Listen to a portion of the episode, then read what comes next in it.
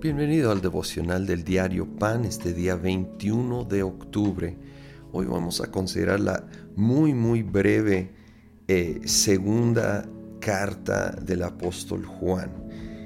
Empieza, depende de cuál versión estás leyendo. Literalmente dice el anciano a la señora elegida y a sus hijos.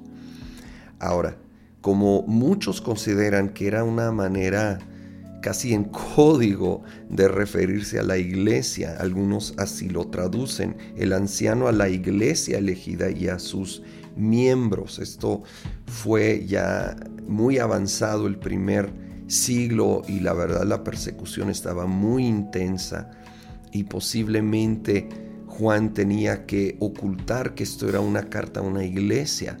Y bien, eh, por eso hay más de una aplicación de esta, este inicio de la carta. Luego versículo 3 dice, la gracia, la misericordia y la paz de Dios el Padre y de Jesucristo el Hijo del Padre estarán con nosotros en verdad y en amor.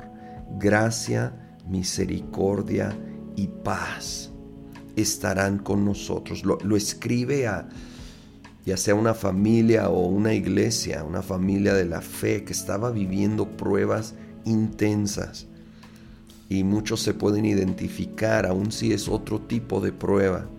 Pero en medio de la prueba, la gracia, la misericordia y la paz de Dios Padre, de Jesucristo, está con nosotros.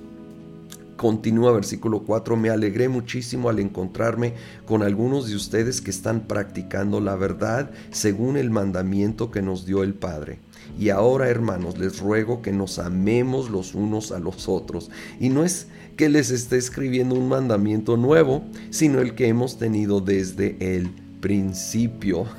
Juan no puede escribir mucho sin volver a esta verdad, pero está siendo inspirado por Dios y está enfatizando y aún aclara, yo sé que esto no es nuevo, pero ¿saben qué? Por algo lo tiene que recordar tanto, porque batallamos con esto, con amarnos los unos a los otros. Entran las diferencias, entran los roces y nos queremos basar en la carne y pues la verdad no, no vamos a llegar lejos así.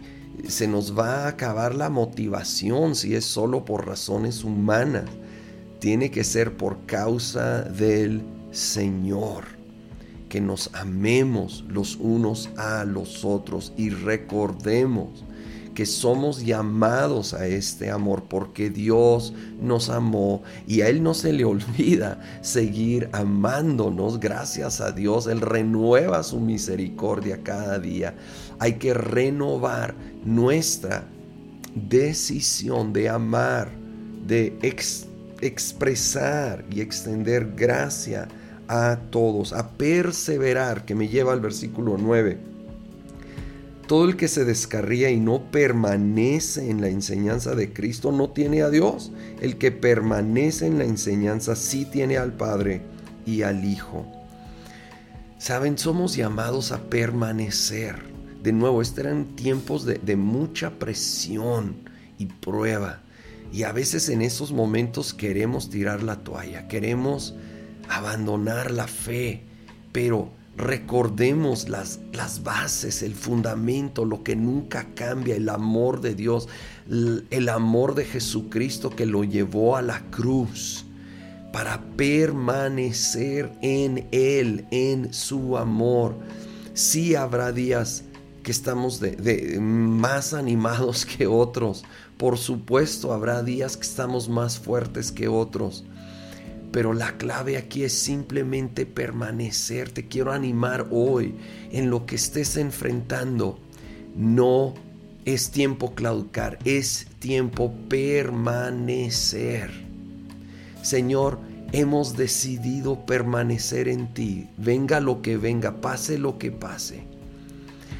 Independiente de cómo nos sentimos, independiente de circunstancias o sentimientos, Señor, nos basamos en nuestra fe, en ti, en tu fidelidad, Señor. Oh Señor, y recibimos esa gracia, misericordia y paz en estos días muy en particular.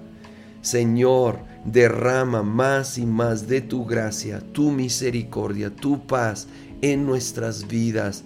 Lo pedimos en el nombre de Cristo Jesús. Amén.